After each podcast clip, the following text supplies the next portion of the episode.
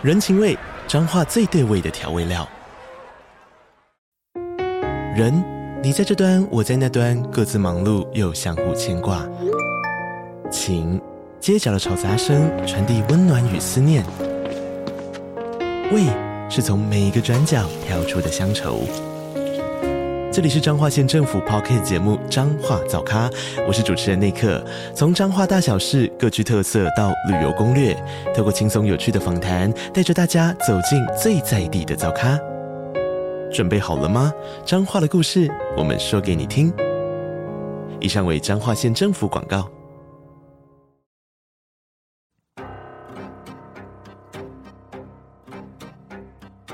本节目内容可能包含血腥、暴力以及令人引起不安的情节描述，请听众斟酌收听。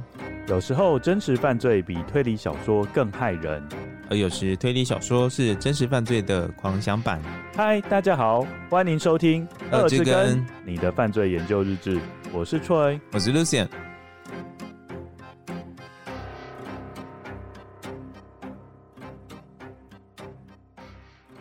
各位观众，大家好，大家好，欢迎今天加入我们的真实犯罪讨论集。嗯，又回到真实犯罪了。不过，我觉得这个案件有点特别。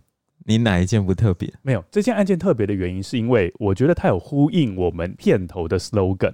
还记得我们片头 slogan 是什么吗？就是有时候真实犯罪比推理小说更害人，而有时候推理小说是真实犯罪的狂想版。没有错，因为我们从这个案子就可以发现。或许真实案件跟推理小说，它的界限没有我们想象中那么壁垒分明，你不觉得吗？哦哦，我懂你意思。其实我们在第一季的时候，我们那时候不是有讲阿加莎的一个都不留？其实阿加莎那时候她的灵感就是来自于真实世界中的一个童谣，叫做。Ten Little Indians 吧，他就是利用真实世界的童谣当成一个创作灵感，开始写出一个都不留这个作品的。对，所以我的意思是，真实世界的文本跟推理小说，它彼此之间是互有关联性的，等于说他们两者之间会互相牵扯啦。那我们今天讲的这个案例也是，只是它的方向可能有点相反，因为阿加莎的一个都不留是真实世界的文本影响到推理小说。嗯，那我们今天要讲的故事是利用小说的剧情去发展出真实案件，是吗？对。那为什么我们今天要讲这个案子呢？主要原因是因为我们上一根有讲到昆恩的灾难之城，昆恩的灾难之城跟这个故事有点异曲同工之妙的部分，就是那本书里面某个人哈，因为我不要爆雷，我就讲某个人依照一个杀人预告信去犯罪，所以他是依据一个文本去犯罪的。嗯哼，嘿，那我们今天要讲的也是哦，这一个有吗？你从他的文本可以大概推测说，他为什么要选择那个武器，或者是说他为什么要利用这种方式犯罪？哦，你是大概可以推敲的出来的。感觉好像一个杀人说明书。对，今天要讲的故事是发生在美国。先请 Lucien 就开始帮我们讲故事了。我的脸书朋友以及家人，我要宣布一个悲伤的消息：我的丈夫，同时也是我最好的朋友，厨师 Daniel Brophy。在昨天早上遇害了。我正在努力消化这一切。明天晚上七点，在波特兰烹饪学院将会举行烛光追悼晚会。目前我深受打击，请不要尝试联络我。我需要时间平复心情。这是 Nancy Brophy 在她的丈夫遇害的那天下午，在她脸书的贴文，语气间看不出任何异样。在旁人看来，她就是一位刚失去丈夫、正处于人生最低谷的不幸女子。但任谁都想不到，当警方深入调查这起案件，勘验 Nancy Brophy 储存在个人电脑内的电子记录后，却意外发现 Nancy Brophy 多年前写的一篇文章。而这篇文章竟让这一位在一开始看起来无辜的女子，在她的丈夫死后三个月，成为杀夫的头号嫌疑犯。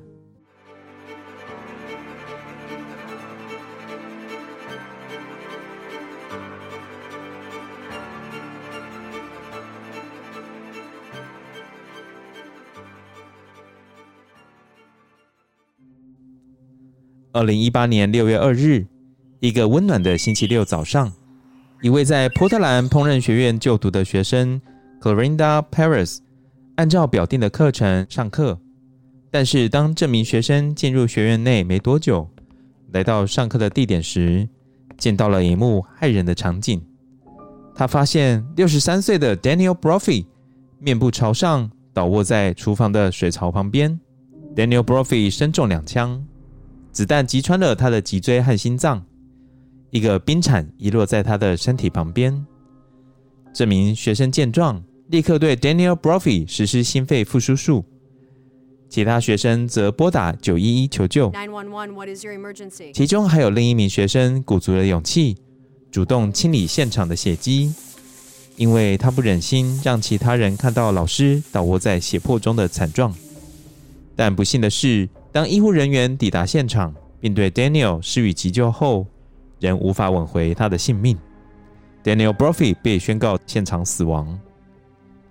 Daniel Brophy 是一名优秀的厨师。拥有接近四十年的厨艺经验，他的厨师生涯起点是从堪萨斯州的一间餐厅开始。那时他负责洗碗的工作，后来他辗转在一间二十四小时营业的餐厅担任夜班厨师。接着他来到厨艺学校进修，并最终成为厨艺教师。他的母亲形容 Daniel Brophy 非常好学，整天眼睛都黏在书本上。至于 Daniel Brophy 所任职的波特兰烹饪学院，除了是一间学校之外，也同时是一间餐厅。学生需要在学院餐厅内实习，并被要求在中餐及晚餐分别准备三道菜与四道菜。Daniel Brophy 可以说是波特兰烹饪学院的元老之一。从波特兰烹饪学院设立以来，他就一直在里面担任厨艺指导教师，已经超过十二年。他很喜欢带学生进行户外教学，对于海洋生物学、园艺有很深入的研究。此外，他也热爱指导学生专题研究，并常在社区发表演说。他还有一个特殊的嗜好，就是到野外采集蘑菇。他尤其喜欢在 South Slope 国家森林公园寻找这些美食宝藏。波特兰烹饪学院介绍教职员的网页对 Daniel Brophy 的描述是。The Resident Encyclopedia of Knowledge。由此可见，对于波特兰烹饪学院的学生，Daniel Brophy 知识渊博，是如同百科全书般的存在。Daniel Brophy 深受学生的喜爱，而在当地的厨师界，他也是德高望重的人物。因此，当他遇害的消息传出，学生自动在脸书上组成回忆 Daniel Brophy 的社群，分享了他们与 Daniel Brophy 挖蛤蜊的对话。以及到户外探险的照片，以表达思念之意。Nancy Brophy 和 Daniel Brophy 已经认识了二十七年，而且已经结婚长达二十六年。而从旁人的眼里看来，Nancy Brophy 和 Daniel Brophy 这对夫妻在波特兰郊区过着安静如田园诗般的生活。他们家的后院绿意盎然，长满了各式的蔬果，火鸡以及鸡群。则在果园里自由奔驰，谁也料想不到这种行刑式的枪击惨案，竟会发生在 Daniel Brophy 身上。在烛光追悼晚会上，Daniel Brophy 的太太 Nancy Brophy 对着上百名来悼念的人群说：“Daniel 是我知道的人中少数完全知道自己在做什么，并全心投入的人。认识他的民众说，Daniel Brophy 是一个非常特别的人。”如果你要抢劫他，他会把他的钱包给你，要你坐下，然后煮一顿饭给你吃，并劝你不要误入歧途。而学生们则表示，因为 Daniel Brophy 的关系，他们立志成为更好的厨师。由此可知，Daniel Brophy 深受到社区民众以及学生的喜爱。而现在大家共同的问题是，究竟是谁杀害了他？刚刚路线讲的这段故事。有把 Daniel Brophy 他整个人生做一个简单的简介，但是我们其实对他的太太 Nancy Brophy 不怎么了解，所以我们现在要介绍一下 Nancy Brophy 到底是谁。Nancy Brophy 是 Daniel Brophy 的第二任太太。哎、欸，我先讲完，我我觉得 Daniel Brophy 我在念完，我真的觉得我马上想到小当家。他不是说那个身边的人觉得，就是如果 Daniel Brophy 被抢劫的话，他会把钱给他，还会帮他煮一顿饭，对，然后叫不要误入歧途。这人家小当家会做的事，怎么说？其实我对小当家没有到很熟啦。你，你，你好了，我们听众应该蛮熟的。好，那你讲一下为什么？为什么他个就是跟小当家很？就是小当家也是立志，就是要他就是想要用食物去治疗人哦的那种感觉，因为小当家也是会这样子，就是厨师的信念这样子。嗯、就我觉得 Daniel Brophy 有他的那种感觉，但听起来好像真的有哎、欸。那我们回到 Nancy Brophy，Nancy Brophy 她的父母亲都是律师，我觉得这也是一个 key point，代表他从小可能有受到一些法律上的陶冶啦。那他原本是开一间餐饮公司，你说 Nancy 吗？对，Nancy 她本身是开一间餐饮公司，也是因为这个餐饮公司的原因，他跟 Daniel Brophy 认识，因为 Daniel Brophy 后来就来应征，就顺利的在这间餐饮公司当厨师。不过后来，因为 Nancy Brophy 觉得经营这一家餐饮公司是很劳心劳力的，嗯，所以他后来就决定把这个公司卖掉，然后他就专心去跑他的保险业务。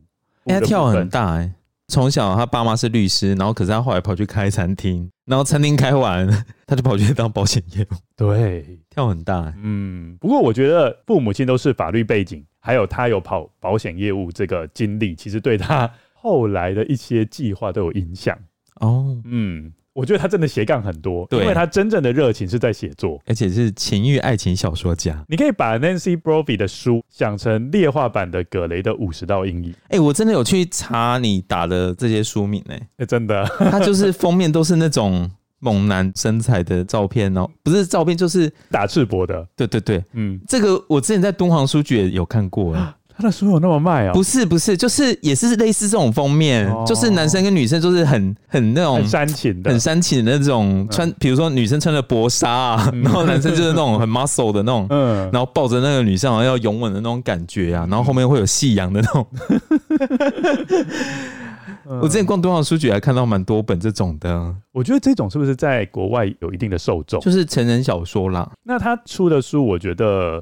书名还蛮有趣的，对，好，就是书名有 The Wrong Husband，什么叫做 The Wrong Husband 啊？Game 丢狼啦，哦、就是嫁错男的吧？哦，嫁错老公、啊，嫁错老公，对啊。然后第二个 The Wrong Cop，那 The Wrong Cop 又怎么翻译啊？嗯，遇到坏警察吗？哦，欸、好像是、啊，是吗？啊，对，这种坏警察是另外一种坏警察，nasty 的那种，是做坏坏的事的警察。嗯，You've been so bad，You've been naughty，这样对不对？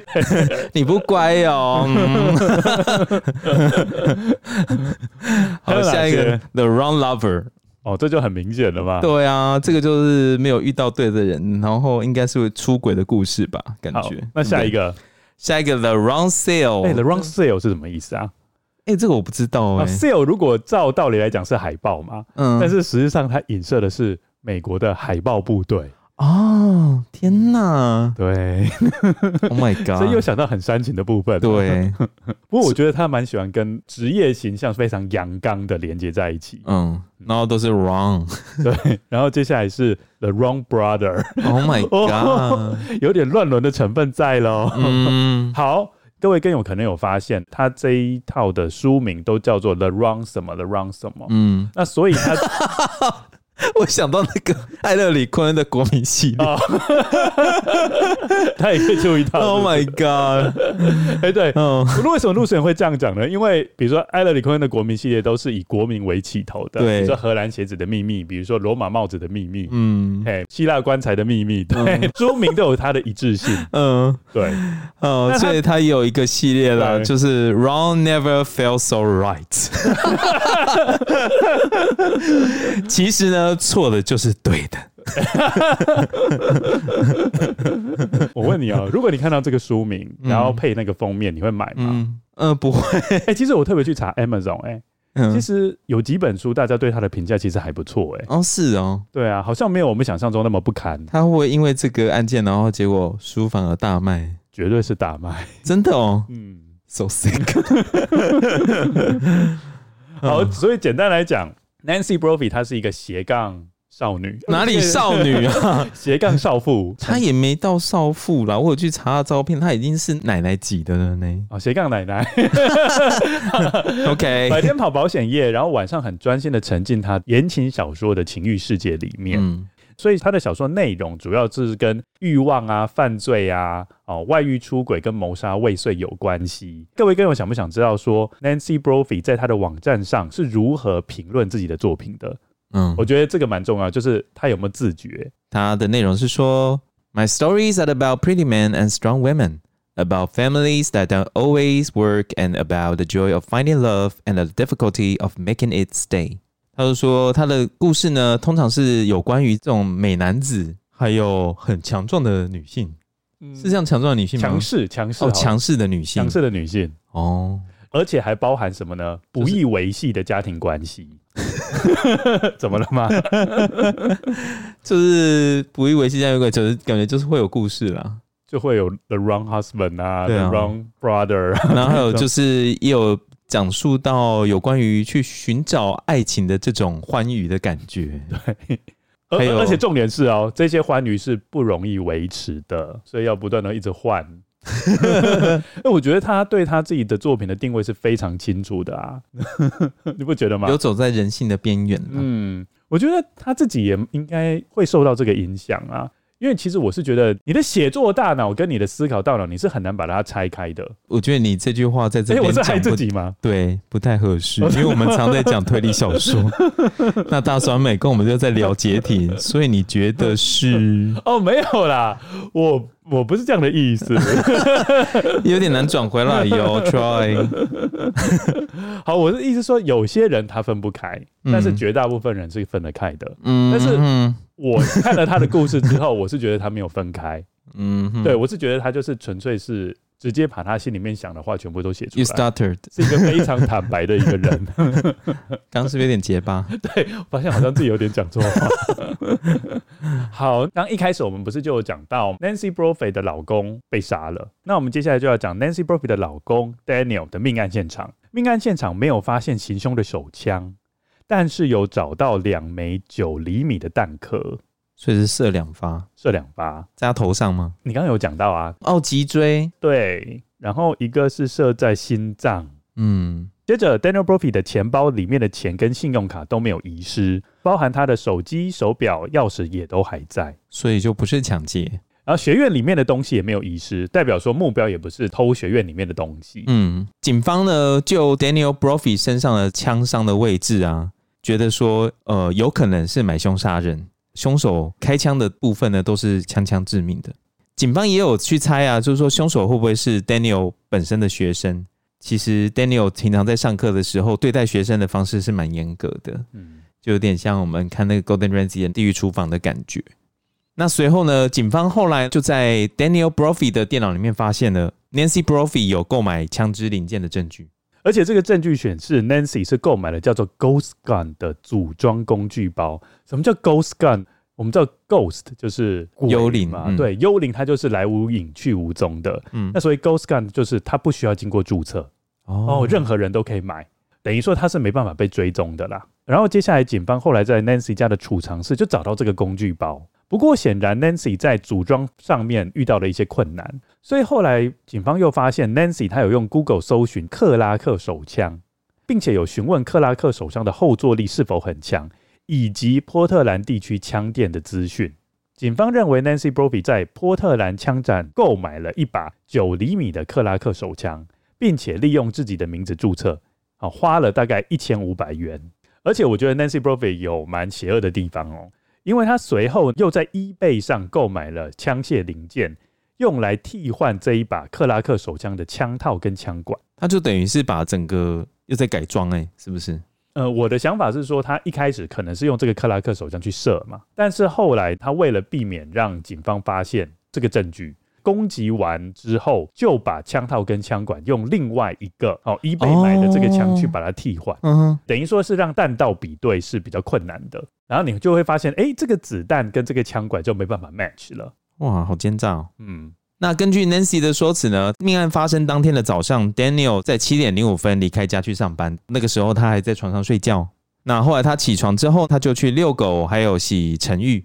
对，他的意思就是说，他完全没有接近 Daniel Brophy 任职的厨艺学校。嗯，殊不知监视录影机就戳破他的谎言。哎，这个监视录影机是在哪边的啊？哦，这个监视录影机跟大家讲一下，这个学院好巧不巧的，周围都没有监视录影机，所以他监视录影机在哪里呢？就是在学院附近的街道，嗯哼，才有。哦，所以有拍到他，是有拍到他的，因为在 Daniel Brophy 遇害的关键二十分钟的时间，监视录影机在距离学校附近的街区有拍到一辆灰色的 Toyota 修旅车出没在 Daniel 工作的学院附近，诶而且他去程跟回程都有照到。然后刚好的是 Nancy Brophy 的车就是一台灰色的 Toyota 修旅车，但是灰色 Toyota 修旅车很多啊，嗯，也不一定一定是他的吧？嗯哼，所以呢，为了要确认是不是同一台车，警方就有经过比对啦。那经过比对之后，有发现监视录影机拍到的车和 Nancy 的车，在油箱盖的下方都有肉眼清楚可见的刮痕哦。嗯，怎么会那么巧呢？所以应该是同一个吧？嗯，好，不过我刚刚不是有讲吗？就是烹饪学院的外面跟里面其实都没有监视录影器，所以变成说警方只能推测 Nancy 的行踪。警方认为 Nancy 在六点半就离开家了。嗯，不过 Nancy 她自己当然是说她自己都没有离开家了。这样子。好，Nancy 在六点半离开家，然后比丈夫早一步到达学院，大概在七点零八分就到达学院了。她在那边守株待兔，等待 Daniel 的出现。她的丈夫 Daniel 随后在七点二十分左右，就开着自己的白色货卡来到了厨艺学院，并且在七点二十二分就解除了学院的警铃系统。接着呢，他就走到学院的一号厨房，叫做 Kitchen One。好。把冰和水倒到水槽旁的桶子里，哦，等于说他在准备今天要教的授课内容。据说他那时候还有准备要给学生喝的咖啡啦。老师好认真哦。对，好，就在一大早就开始准备嘛，因为我们就知道老师都要备课。在 Daniel 准备的过程中，Nancy Brophy 就悄悄的出现在她的丈夫后面，嗯，然后就默默的掏出了手枪，就把他枪杀了。哦，这个可以解释为什么有一把。冰铲遗落在 Daniel Brophy 的尸体旁边，因为他那时候就在铲那个冰嘛。警方推测 Nancy 应该是先攻击 Daniel 的背部，哦，先射了一枪，被击中背部嘛，然后 Daniel 仰面倒在地面上，嗯，啊，接下来他再射了一枪，就是射进他的心脏。接着很快哦，七分钟后，他在七点二十九分就离开了犯罪现场。啊，真正执行犯罪的时间大概只有六到七分钟时间，而且更有嫌疑的部分是，唯有周六才有这七分钟的空档。为什么？因为可能周六他们的课程安排才会是这样子的，嗯哼，应该只有熟悉学校的时程或是熟悉 Daniel 的人才会知道的哦。嗯哼，好，然后接下来还有一点，就是在七点二十二分到七点二十八分，就是推测凶手的行凶时间是唯一 Toyota 修旅车没有出现在监视录影机的区间。那 Lucy，你听到这边，你有什么想法吗？就等于是他刚说七点二十二分到二十八分都没有出现 Toyota，对，因为这一段时间就是他在作案嘛。嗯，所以之后就有出现了，之后又出现了。OK，那 Nancy 的说辞是什么呢？Nancy 一开始的说辞不是说，哎，她在家里面起床后就是遛狗啊、启程欲吗？嗯，她后来后来，因为她可能没办法解释说为什么她的车会出现在学院附近嘛，所以她就改变她的说辞。那梦游是不是？对，她说她不记得曾经有开车。嗯，哦，命案发生当时她可能正在喝咖啡。而且她觉得她丈夫死亡带给她的冲击，让她已经忘了当天的行程。她有点像那个《十日惊奇》那个哈沃。哎、欸，这个先先，我们就先不要爆雷。但是这个真的有点像，嗯、哦，就是感觉像正在梦游的感觉。有失忆症。嗯，当然警方不会相信他，警方就勘验 Nancy Brophy 的电脑，发现他们夫妻有共用一个 iTunes 账号。在 iTunes 账号，它是可以看一些电子书的。嗯、那其中就有一个书签的标题，那个标题叫做 Ten Ways to Cover Up a Murder，十种掩盖谋杀的方法。他很认真在做功课，我必须说。但是他也可以说是因为他在写小说啊。哦，对耶，嗯，因为 The Wrong Cup 之类的。对对对。不过除此之外呢，警方还有找到 Nancy Brophy 在二零零一年写的一篇文章。嗯，那篇文章叫做什么呢？How to Murder Your Husband。如何谋杀你的丈夫？现在就要好好的把这篇文章跟大家做个介绍，这也是我觉得这一集最有趣的地方。好，那我们来介绍一下《How to Murder Your Husband》。他这篇文章很有趣啊，就是它前面会有一个类似前言的部分。嗯，好，我们先念一下这个前言。光是这个前言我就觉得蛮有趣的，可以讨论一下。As a romantic suspense writer, I spend a lot of time thinking about murder and consequently about police procedure. After all, if the murder is supposed to set me free, I certainly don't want to spend any time in jail. And let me say clearly for the record, I don't like jumpsuits, And orange isn't my color. 这个意思是说呢，身为浪漫惊悚小说家，我花费很多时间在思索谋杀以及刑事侦查。毕竟，如果谋杀让我获得自由，我完全不想花半点时间在监狱里度过，所以我在这边要说清楚，我不喜欢连身衣，而且我也不爱橘色。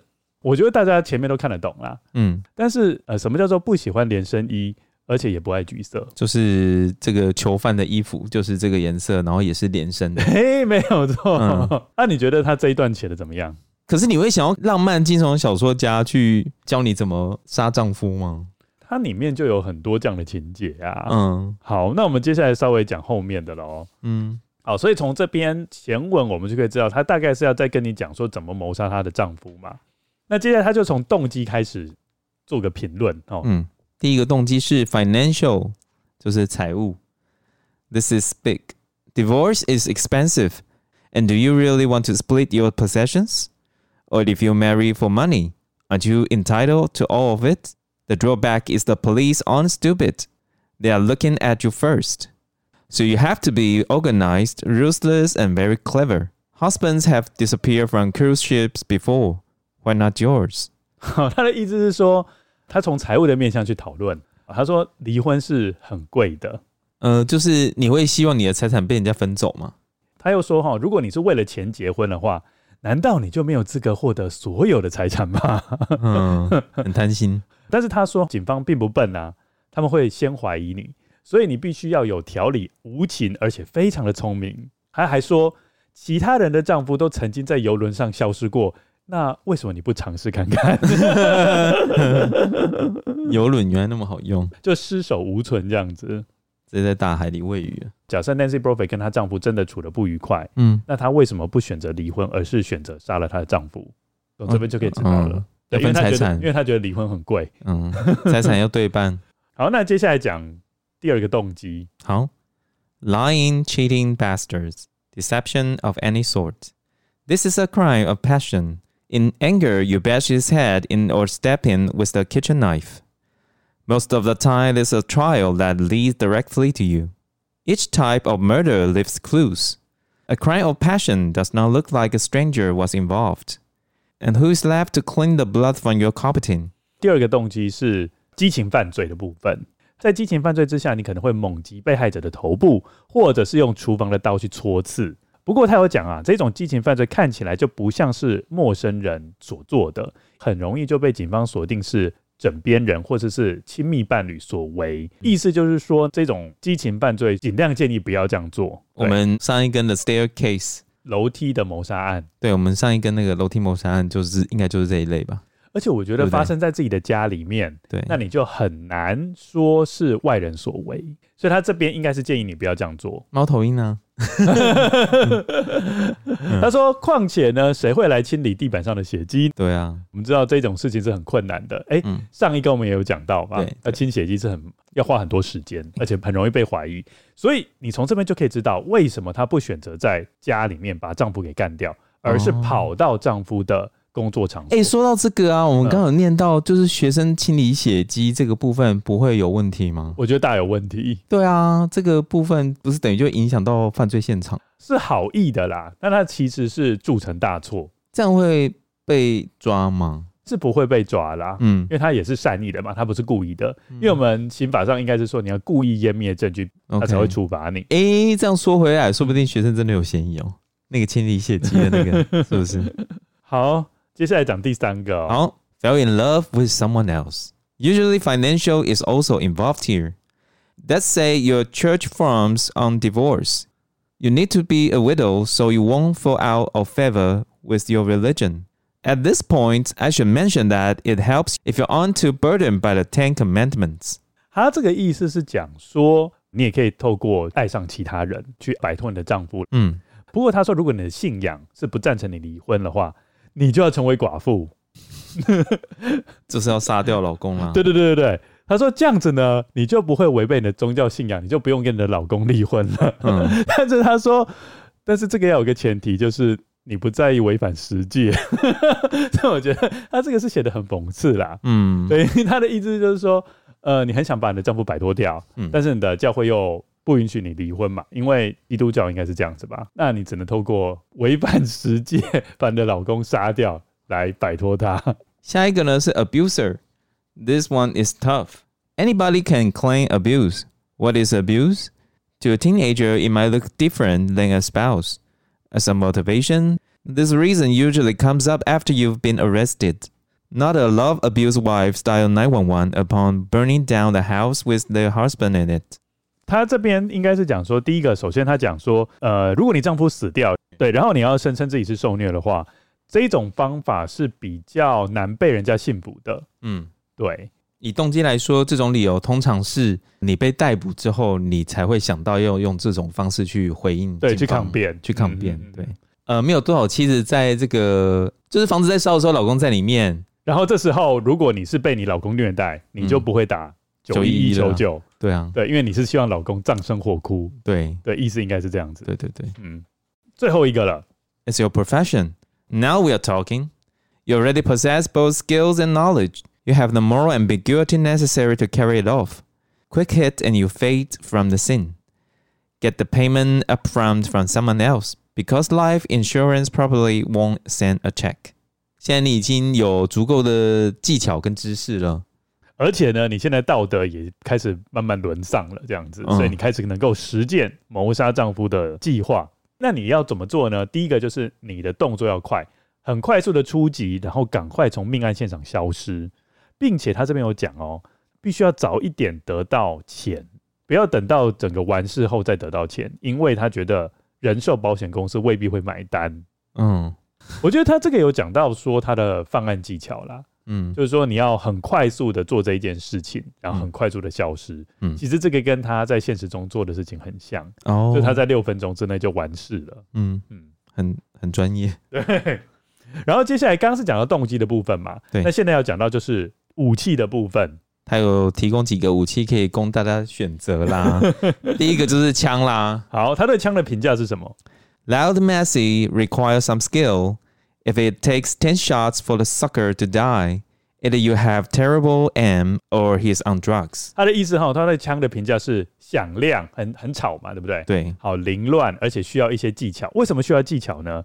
他说，如果你要射击十次才能让这个被害者死掉的话。要么就是你的枪法很糟糕，要么就是这个被害者有吸毒啊？为什么被害者有吸毒？我的想法是说，如果被害者吸毒的话，他就会晃来晃去哦，你就很难瞄准他。他可以喝酒啊？呃，对啦，嗯、好，所以他对枪的评价是这样。哎、欸，那我要问一个问题哦，嗯，但他后来是选择枪，哎，不过我们可以继续看啊，就是后面那几个选项他的评价。好好，那再来综合评论一下。好，好，OK OK。好，再过来呢，另外一种可以考虑选项是刀，Knives really personal and close up。Blood everywhere, ill。他说刀子是一个非常私人的武器，而且要在近距离才能执行。嗯，而且到处都是血。好，所以这个就呼应到刚刚啦，就是很难清理血迹的部分。对，好，那接下来下一个。好，下一个呢是 garrote 绞绳。How much upper body strength does it require to strangle a person？然后脚绳的话，他的评价是说，要勒死一个人需要多少上半身的力量？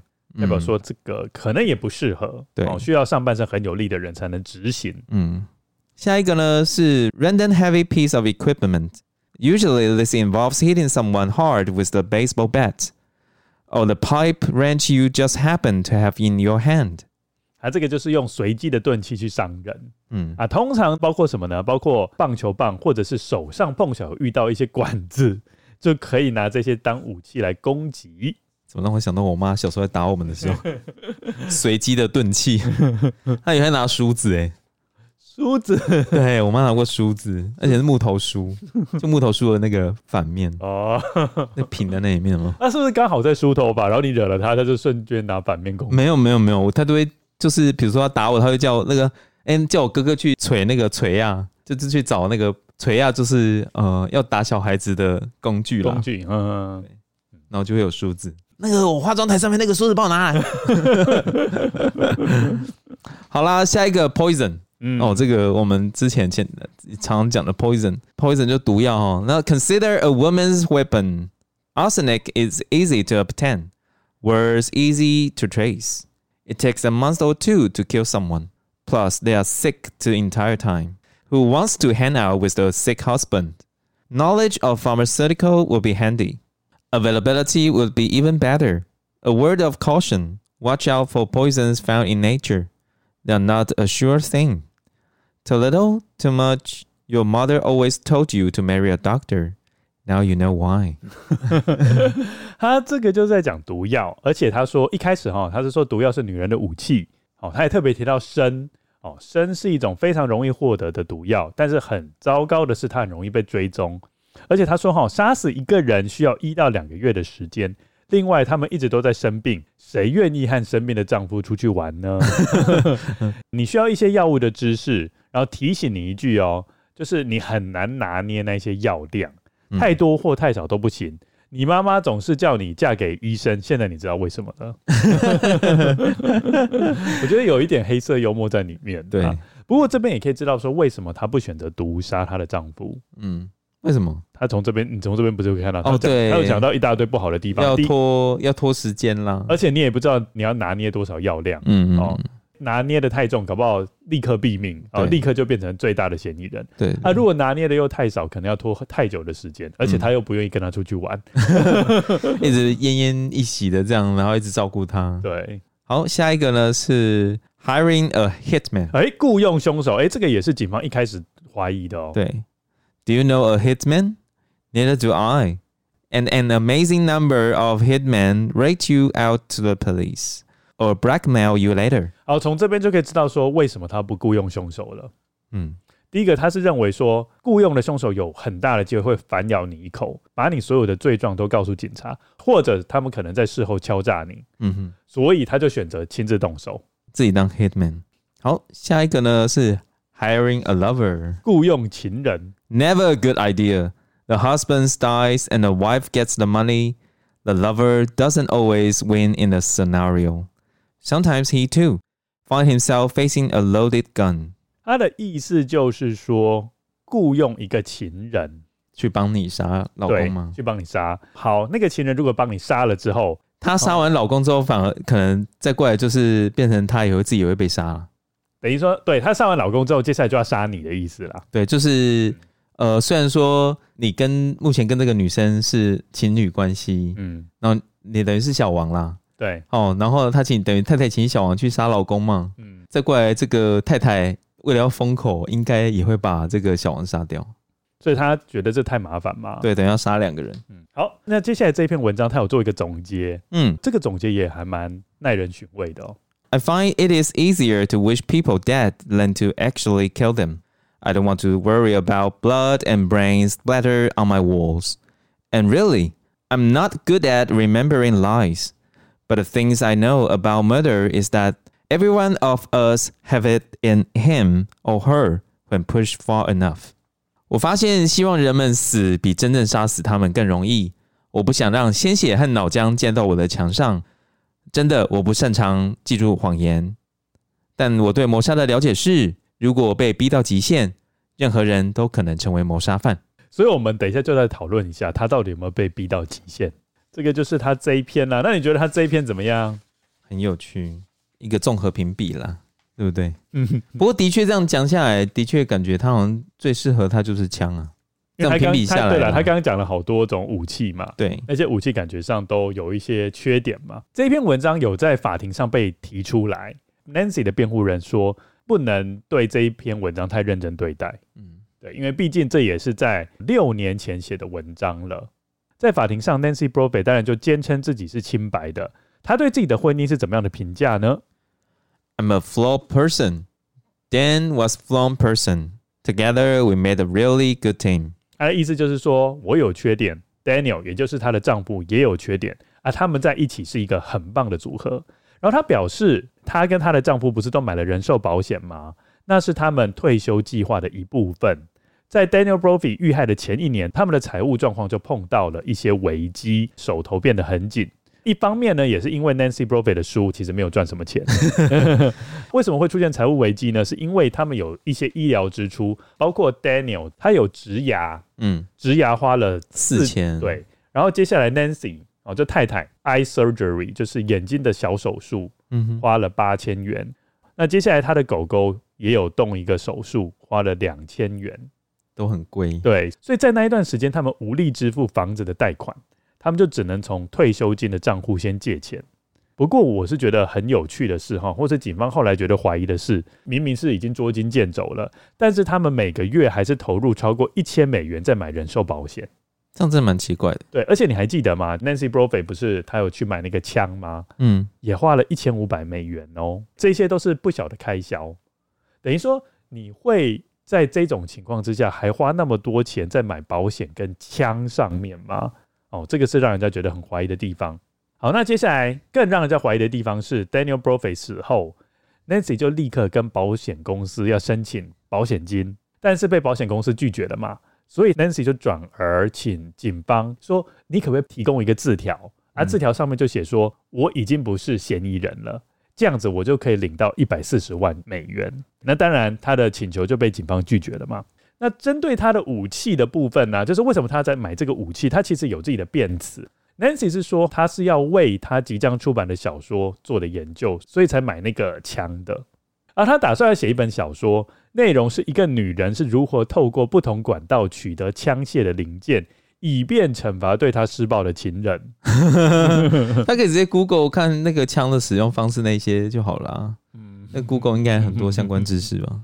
而且她说，她是在丈夫知情的情况之下买了这一把手枪，因为那时候刚好美国发生了大规模的枪击事件。她应该指的就是在二零一八年二月，那时候佛罗里达高中有发生的枪击命案。嗯，好，而且呢，还记不记得 Daniel 他也是在厨艺学校任职，嗯，对，所以代表他也是在学校单位嘛，嗯，所以那时候就会觉得说，哎，那在学校里面其实不太安全，所以就买了这一把枪。而且他还说，这个也可以让 Daniel 随身带着，因为 Daniel 不是他有个嗜好是到野外采集蘑菇吗？嗯，他就在野外采集蘑菇的时候，让他随身有一个防身的武器，好像也有点道理耶。不过他花那么多钱，我就觉得不合理了。哦，嗯，然后这时候警方就问啊，哎、欸，那你多余的枪套跟枪管放到哪里？嗯，哦，他不是多买一套吗？对，哦，那有没有找到原本的那个枪支跟枪管吗？那 Nancy 就回答说，谁知道？哎，怎么可能会随便摆？好，那 Lucien，你要不要讲一下检方还有哪些发现呢？警方后来就发现啊，Nancy 之所以开着他自己的车，是因为 Nancy 知道，如果她去用租用或者是借用的话，这样他会更可疑。他明明就自己有车嘛，一台灰色的 Toyota，哦，所以他一定是开自己的车，他不会去租。另外呢，就是当 Nancy 杀死她的丈夫之后，有特地和邻居攀谈。去降低自己的嫌疑嘛，因为他也需要有不在场证明。嗯，哦，所以他有呃询问邻居呢是否有看到他们家的狗啦，确保早上的时候邻居有看到他，可以当他的目击证人。所以后来检方有归纳 Nancy 的动机应该是这样子的，可以很明显的发现到 Daniel 跟 Nancy 他的个性是不一样。Daniel 他比较满足于简单的生活方式，包括他可能种菜啊，然后去采集蘑菇啊，然后。呃，在家里面养鸡这一些哈，算是比较简单的。嗯，但是 Nancy 的欲望不止这样哦。从他小说，对对，从他小说里面大概可以看得出来。Around Husband，而且 Daniel 他没有实质的退休计划，这个 Nancy 很不喜欢，因为他最大的梦想是移民到葡萄牙过生活。嗯嗯，好，那随着 Nancy Brophy 在经济上变得更加绝望，而且加上他的写作生涯遇到的困境，哦，意思就是没赚什么钱。他就没有什么选择，决定要杀死他。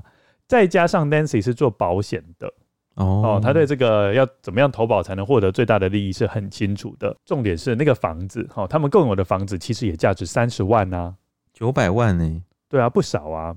就是两个人想要的未来生活差蛮多的啦，而且他不会以离婚的方式。来做处理，对，因为要分财产，对，她就不想被分财产嘛，对，好，所以她就想要把丈夫干掉，这样子，就是小孩才做选择，我全都要的，对，没错。好，那这时候他的律师就提出一个很有名的 defense，哦，这个叫做 Saudi defense。什么叫 Saudi defense 呢？就是 some other dude did it。他的意思就是说，很多被告在面临呃走投无路了哈，可能已经罪证确凿的时候，他就会用这种 defense，哦，用这种辩护方式。就说：“哎呀，就是另外一个人做的啦。他们把所有的罪都归给谁呢？因为刚好那时候啊，在命案当天的早上，有一个流浪汉在学院附近捡拾垃圾。律师就说，那应该就是那个流浪汉做的。哎，流浪汉我我无辜。不过我觉得法官他也是明眼人啦。嗯，他一定有发现说，哎，证据其实都没办法指向这个流浪汉。对啊，那最后呢，How to Murder Your Husband 这一篇的确是没有纳入证据，但是在二零二二年，哎，在今年哦，今年呢，对，这个案子很新呢，超新的。五月二十五号，陪审团就裁定 Nancy Brophy 犯下了使用枪支进行家庭暴力的二级谋杀罪，并且在今年的六月十三号判处了终身监禁。这时候 Nancy 已经七十一岁了，怎么了？已经很大了，年纪很大了。这个案子有几个比较有趣的地方。第一个，它是利用情况证据来定罪。嗯，对，没有直接的证据可以证明就是 Nancy 杀的。对，因为刚好在学院里跟学院外就刚好都没有 camera 嘛，嗯，刚好就没有监视录影器，你只能透过说他可能执行犯罪的区间是很短的，对。然后我在执行犯罪的区间刚好有看到你的车进出啊，但只有你有动机呀，哦，就是用这种方式来。不过 Nancy 她都不用去练习枪法的吗？嗯，哦，你讲到这个论点是很好的，因为 Nancy 的确有在法庭上说，她完全不知道怎么使用枪。那这样子的话，要怎么证明？因为我们刚刚有讲嘛，他射脊椎跟射心脏，嗯，然后如果是完全没有练习的话，怎么会射得那么准？怎么会那么厉害？但是你就很难辩驳说，那你为什么要换枪管？但是他可能又说啊，因为我小说里面的情节就是他要换枪管，或者还是他常常有偷偷去练？我觉得他一定有，或者是很近距离的啦。哦就是因为老公看到他来，顶多就说：“哎、欸，那个人怎么会在这里啊？什么？”然后很近距离的这样子，嗯，对不对？就是第一枪可能是默默的到了后面很近距离的射，然后他之后不是翻过来吗？又也是很近距离的这样。哦，所以意思说，其实枪法也没那么重要。对，就是她老公对她也没有什么戒心吧？嗯，对不对？所以看到老婆顶多就说：“哎、你怎么在这边？”他随便讲个理由带过去，就可以很近身靠近他了。所以这样应该其实也不太需要什么枪法，呃，也不用需要太多时间练习，嗯，有可能哦。进教室，Hi Honey，然后呢靠近，而且还记不记得他还选择一个后坐力没那么强的手枪，嗯，后坐力可能没有那么强，其实瞄准的能力也变高啊，嗯嗯。I'm here to murder you。是。好，那接下来讲一下就是关于失忆症的部分，因为我有查到一个知名的 YouTuber 叫做 Doctor Todd Grande。他就讲说，他觉得 Nancy Brophy 的说辞不可信，因为他会觉得说 Nancy Brophy 是选择性的失忆。他在法庭上面有讲，在现在 YouTube 上面有这个法院审理过程的全程记录都有被拍下。哦，像上次那个强尼戴普跟那个安博的、那个，对对对对对，其实是可以看到的。嗯，然后你就会发现，这位七十一岁的老奶奶，她是一个很会讲话的人。可能是跟他的职业也有一点关系啦，嗯，因为他毕竟是保险业务员嘛，嗯，所以他就是口若悬河的一直啪啪啪一直啪啪一直讲，然后她还有提到说，她二十年前是跟丈夫到哪一家餐厅吃了什么好吃的东西，她都跟你讲，嗯。所以 Doctor Grande 才会觉得说，你应该是选择性失忆，嗯，因为如果你真的碰到一个很大的创伤的话，你可能这个创伤之前的事情你会忘记，对。但是他竟然很多事情都记得非常清楚，嗯，但是却跟你讲说，我就是只有当天我不确定我做了什么事情，嗯，所以他觉得他的说辞真的是很奇怪，很奇怪，对，怎么会是只有忘记当天的事情呢？剩下的事情都记得？你要稍微评论一下这件案件吗？很难评论呢，因为都是情况证据啊，没有直接证据。嗯，不过是不是其实很多案件都是要靠情况证据去定罪？呃，没有错，这边要讲一下，昆恩在《灾难之城》有讲到一句话，我真的是非常认同。嗯，他说几乎所有谋杀者的控诉都是依照情况证据，而不是直接证据，否则大多数的凶手都将逍遥法外。嗯，这个你可以说原因吗？为什么？我讲简单的啦，美国可能跟我们不太一样。嗯，美国并不是像台湾。街头到处都有 camera 哦，那其实我觉得台湾相较之下就比较，就是你很难脱罪啦，嗯，比较密集，对啊，而且美国地大物博啦，你在很郊区的地方把人杀害了，其实基本上也很难直接认定你就是凶手，他必须要透过很多其他的证据去辅助，难怪慢慢拼出来，难怪很多连续杀人魔是不是？因为也是啊，因为连续杀人魔他等于是第一个他难抓嘛，嗯。对不对？你今天没有摄影机拍到你，你随便弃尸，可能如果说你的犯罪手法非常的完美，嗯，那你再过来就还有第二次机会、第三次机会去行凶。不过我觉得哈，如果我是 Nancy Brophy 的话，嗯，开始又要讲一些政治不正确的话，嗯，我觉得我绝对不会选择在丈夫工作的地方行凶。嗯，她丈夫不是很喜欢去采集蘑菇吗？哦，那为什么不在她采集蘑菇的地方行凶就好了？嗯，就说哎、欸，老公，我今天陪你去采蘑菇。对啊，你不觉得那个地方更不会有人觉得有疑问吗？你看你这个，你还要特别去开车过去，会被 camera 照到。嗯、I don't think so。为什么？你陪他去采蘑菇，你是在森林里吗？对啊，森林里面就会有什么足迹，所以你一定会被，哦，你会有足迹的脚印，嗯，所以人家就会知道你的鞋子一比对这些。那你可以买大一点的鞋啊，就像那个荷兰鞋子的秘密，故意绑紧一点。哎、欸，我们在讲这个好那个哦，好那个好像在教大家要怎么、那个。没有没有没有没有，我的意思是说如何完美。你到底有没有想要学会杀人？对啊，我觉得他的地点是选的不对的啦。嗯，OK，我觉得好像不太适合再继续讨论或者建议 要如何行凶啦。反正 Nancy 都有教了嘛，就是动机的部分还有凶器的部分。不过你不觉得他的文章写的有点松散吗？嗯，我个人是觉得他其实没有做一个很完美的规划。怎么说？你是说我们刚刚念的那几点吗？他只是好像开玩笑的在跟你讲这些事情，嗯哼，对，他没有很认真的感觉。他当然是那个啊，她那个六年前的东西，他又那个时候还没有想要杀她老公吧，哦，所以她没有 well organized，只是一个雏形这样。我觉得是比较天外飞来一笔这样，没有想说是真的要认真杀她老公的吧？嗯，如果她真的有想要杀她老公，她我觉得她不会写在纸上啦，哦，还让人家可以变成这是出版呈呈堂证供，这个有出版吗？没有吧？哦，他这本是。刊在一个网络的电子期刊，还刊在电子期刊期刊上面。对，我跟你讲，在这个案子还没有发生前，大家都可以看到这篇文章哦。嗯。但是这篇文章我有去查，已经被下架了。跟你有可能会说，为什么我会知道这篇文章全部呢？那是因为有人截图哦。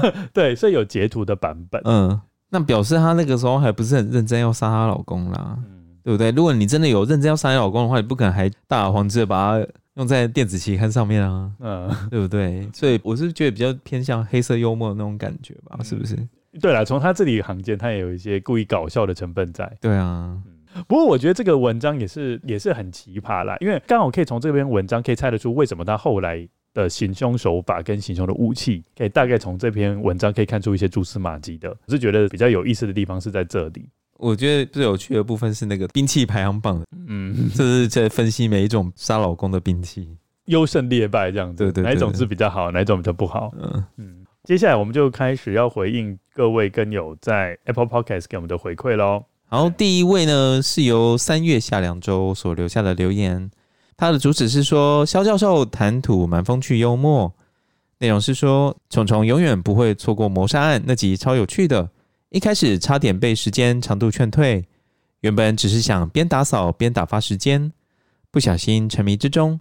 肖教授谈吐蛮风趣幽默，主持人询问的问题也是自己很好奇的，还吸收了不少有趣的知识。案件有不少人在讲解及分析，但恶之根可以额外学到很多平时不会接触到的知识，这点很吸引人哦。我觉得你会被这个时间劝退是很有道理的。哎、欸，我们那一集多长啊？两个小时又三十分钟，真的蛮长。如果是我，我也会吓一跳。不过它真的蛮适合，就是你就放着，然后在家里面做其他的事情边听。嗯嗯，因为里面真的是干货满满，可以这样讲吗？干货满满，就是有很多特别的知识哦。这叫干货满满。嗯，干货是吃的那个干货。对对对，干货。意思就是说，从那个影片或者从作品当中可以得到很多的知识，干货满满。嗯，学到新的词。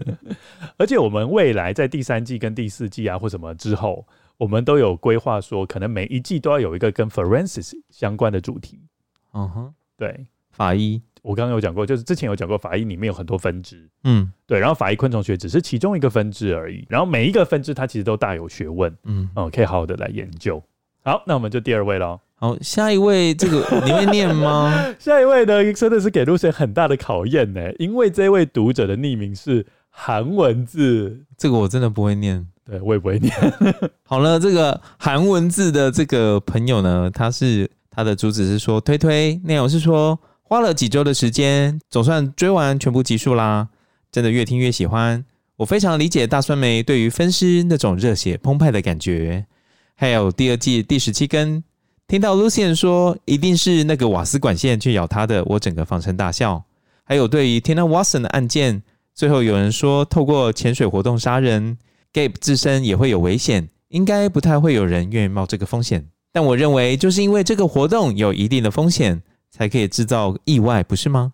而且 Gabe 可能觉得自己至少经验上比 Tina 多很多以上，未来也会继续追踪你们的哦。我在这边要讲一下哦，嗯，这位跟友不是有讲说他非常理解大酸美对分尸的那种热情澎湃感觉吗？嗯，我就把这个留言给大酸美看，然后大酸梅的回答是说理解什么，然后叉滴滴滴滴，嗯、他说你到底在理解什么？就是他找到了新的新的知音，对，新的知音，嗯。那我觉得 Tina Watson 这个案件，我觉得你的分析也是很有道理啦。嗯，对啊，因为毕竟五十次潜水跟五次潜水还是有巨大的经验落差。对啊，嗯，还有就是啊，我觉得你有 get 到 Lucian 的幽默感。哦，你说那个瓦斯管线吗？对，我是觉得你这句话真的是很多人都觉得很好笑。嗯，不止他觉得很好笑，我至少有收到接近快要二十个。嗯，他都在讲说这个部分让他觉得很好笑，你自己就笑得很开心了。对啊，我觉得超好笑的，因为很有画面，是不是？嗯、好，真的非常谢谢这位跟友，你听得非常的仔细，嗯嗯，把很多要点都有提出来。嗯，下一个是由 Initsrate 所留下的留言，然后主旨是说 Funnest Podcast Ever，内容是说今早一起床看到更新第二十更，瞬间心情超好。然后很期待的起床泡咖啡听故事。如果有新跟友加入，可以从第二集开始听。Troy and Lucian 他们对话互动真的很有趣。转转绕绕回过头，还是回来二直跟推荐推荐。哎，可是呃，我们先谢谢这位跟友的留言。然后我发现最近好像有人开始在听艾伦坡，有越来越多了。对，所以好像也没有我们想的那么糟哎，嗯，是不是？因为感觉这样。这样看下来，大家对我们前面讲爱伦坡的接受度好像也没有到很低，嗯，是不是？也是有不少人喜欢的感觉。因为我觉得其实你在那边念英文也念得蛮好听的啊，所以他们可能是因为被英文吸引了这样子。呃，还有我要在这边跟这位跟友分享一下，就是你不是很喜欢起床泡咖啡听故事吗？其实外国有一个 podcast 节目，对，它是一个日更型的哦，嗯，叫做 Morning Cup of Murder。Oh my god！对，听起来就很赞。每天都有，而且是大概十分钟之内，他会讲一个小小的谋杀案。OK，对。Would you like a cup of murder？对。哎，他一开始就是说，If you like your coffee hot but your bones chill，然后他欢迎你去听这个 podcast 节目。嗯哼，就说意思就是说，你很喜欢喝热咖啡，但是你却冷到骨子里的话，你就可以听他这个节目。哦，对，我觉得他这个名字取得还不错。嗯，蛮适合你们去听的啦。我每天都有听啊，当成是哎醒脑的工具。嗯，好，接下来下一个，好，下一个呢是由 Minako 八八八八八八八八八，是外面在按喇叭吗？留下的留言，主旨是说尼罗河谋杀案，内容是说今天追到这一集，为了听你们解说，昨天特地看了电影，没想到你们讲解时还没上映。不晓得后来你们看了吗？如果看了，可以讲一下观感吗？很喜欢你们的声音，尤其是露西恩的很温柔的声线，骂人时也觉得很好听哦。你后来有看吗？哎、欸，你要不要先回一下？人家要讲称赞你，哎，哦，谢谢你喜欢我的声线。那跟这位跟友讲一下，就是我们后来也都还是没看。我其实有看了，可是我、啊、看了，我看到讲一下。我看到前面本来两个女生是朋友嘛，对，然后后来就是呃女生其中一个女生介绍男朋友给这个有钱的女生，就被抢了，就被抢了，就被抢走了嘛，然后我就没有再看了啊？为什么？不是正要进入比较有趣的地方？应该说我看到他们上，哎，等下等下，我看到，所以你有看到他们上那个尼罗河的船？有啦，有有看到他们上船，嗯，然后看到上船之后看到白裸，我就。就关了，熄火了，就 灭火了。对，因为就是东方谋杀案那一个，就是同一个男主角嘛，同一个白裸嘛。嗯，就我觉得还是不对味哦，就没有想要继续看下去。好，没有关系啦。我觉得有的时候改编作品本来就是跟原作会有一些落差啦，那也不一定要强迫看完这样子。嗯嗯，又或者就是说，你可以先看电影。再看小说，你可能接受对电影的接受度会比较高，你没有预设太多的立场。东方快车谋杀案》，我是先看电影，嗯，就是新版的，对，我先看了。虽然我那时候看完只觉得哦，没有很好看，嗯。就这样子而已。可是在我看完小说之后再去回想，我会觉得那部戏根本就是在胡闹。可是我当下看的时候不会觉得这样，嗯，哦，我不会预设太多立场。那可是像现在我《尼罗河谋杀案》，我是先看完小说才去看电影，嗯，我就会觉得他在胡闹，我就不想要看了。哦，对，好哦，就就是会看不下去啊。嗯，对啊，就觉得哎、欸，好像差很多。我觉得有的时候要改编成电影版其实不容易啦，你又要抓到作者的原意，嗯、而且作者可能已经有呃一批忠实的听众了，要完全符合他们的期待，真的是很困难。但是我觉得最近有一部电影做的很好。就子弹列车哦，对，欸、很多朋友我没有去看，可是很多朋友评价都超好。好，那我要讲一下哦、喔，就是我觉得子弹列车它有改了一些很重要的地方。你有去看呢？对，但是它改的地方都是好的哦，等于说它让那个整个作品呈现另外一种不同的风貌。嗯哼哼，对。但是我并不觉得说它可以完全取代原本瓢虫那一部作品，因为原本瓢虫那一部作品的主角真的是邪恶到你觉得他是天生的邪恶。你说那个国中生？呃，对。对，是天生的邪恶，嗯、就是、嗯、就是你很难想象到说年纪那么小可以有那么邪恶的人，但是在呃子弹列车里面，那一个主角变成一个女生，哦，原本是男生变女生，哦、然后他的邪恶是有原因的，嗯哼，我就觉得说他其实改变方向是不太一样，但是也改得很好，嗯哼，对，OK，还是要看一下导演的功力啦，嗯嗯，嗯，好，那我们今天讨论就到这边。今天谢谢大家的收听，欢迎大家到我们的 IG 跟 Facebook 粉专给我们留言，表达你对这一集的想法。也欢迎各位来 First Story 或者是 Mixbox 给我们赞助哦。你的赞助对我们来说都是一个很大的鼓励。有一句名言说：“一周一集二之根，真实犯罪远离你。”说得真好。好，我们今天节目就到这边，谢谢大家，大家拜拜，大家拜拜。